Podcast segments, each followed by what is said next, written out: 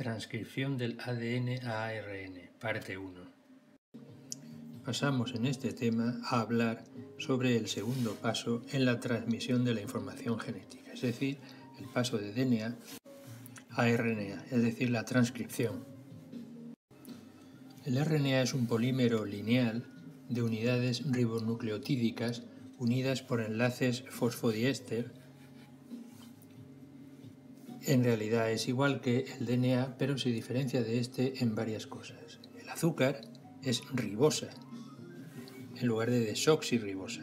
Recordemos este hidrógeno en la desoxirribosa, que en el caso de la ribosa es un oxidrilo. La otra diferencia clara es que la timina presente en el DNA es sustituida en el caso del RNA por uracilo.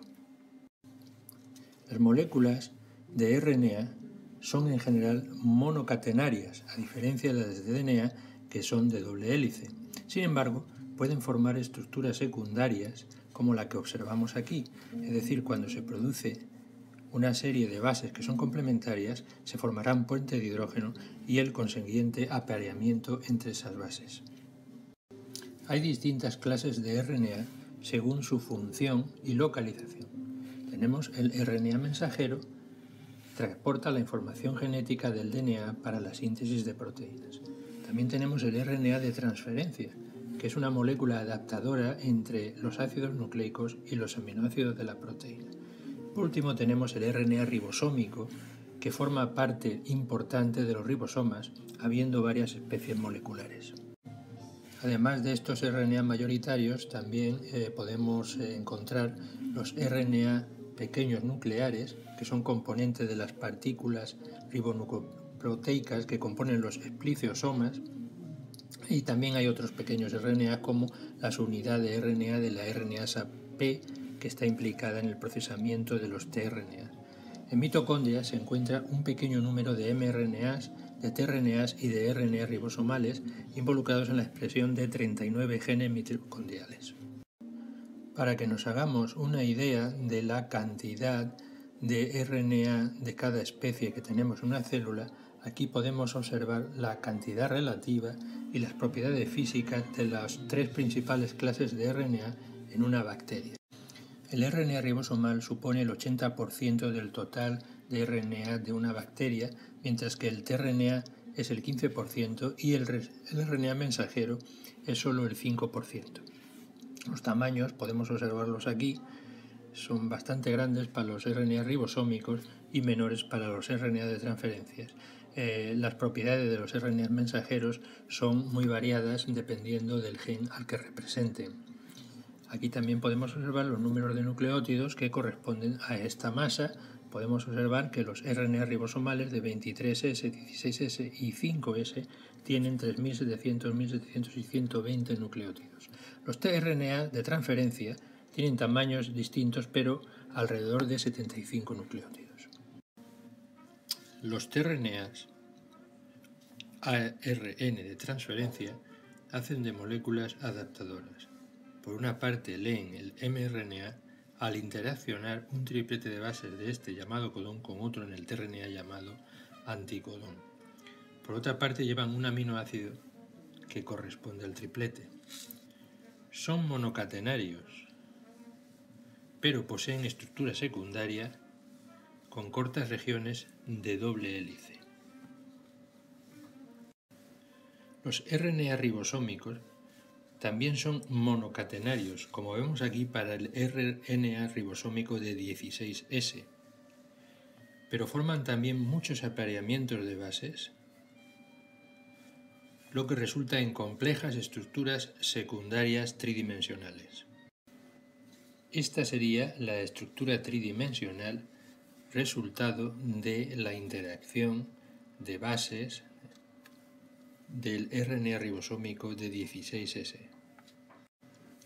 En distintos colores podemos apreciar varios dominios que van a estar conservados en RNA ribosómicos de diferentes especies, aunque la secuencia concreta de nucleótidos sea diferente. Los RNAs mensajeros transportan la información desde el DNA hasta la maquinaria biosintética del ribosoma. Para cada gen, un mRNA con longitud fija y sintetizado a partir del molde de DNA se transcribirá. Hay diversos elementos importantes en un RNA mensajero eucariótico. Por un lado está el casquete en el inicio, las regiones 5' y 3' no codificantes, la cola de adenilatos del extremo 3' y la región central que codifica a la proteína. La transcripción es la síntesis de RNA llevada a cabo por la RNA polimerasa utilizando un molde de DNA. Se asemeja a la replicación en que posee un mecanismo químico igual también es igual la polaridad de síntesis de 5' a 3' y también usa un molde de DNA. La enzima necesita los cuatro ribonucleósidos 5' trifosfato, ATP, GTP, UTP y CTP, y también la presencia de magnesio. La enzima también lleva zinc.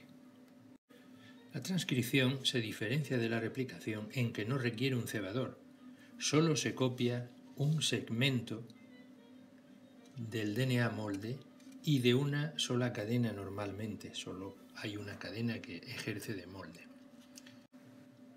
La transcripción va a sufrir una compleja regulación según el desarrollo del organismo, según sus tejidos, las condiciones ambientales, etc. El mecanismo de la transcripción es similar al de la replicación. La reacción de elongación implica la adición de ribonucleótidos en el 3' o H libre de la cadena que sufre la elongación. La polimerasa cataliza el ataque nucleofílico del 3' o H terminal de la cadena en crecimiento sobre el átomo de fósforo más interno de un nucleótido trifosfato, el átomo en alfa. Esto resulta en la formación del enlace fosfodiéster y la eliminación de pirofosfato inorgánico. Una hebra de DNA hace de molde y se lee de 3' a 5'. Es la hebra negativa. La otra hebra es la codificante y es igual al RNA que se va a sintetizar, solamente que contendrá este RNA uracilos en lugar de timinas.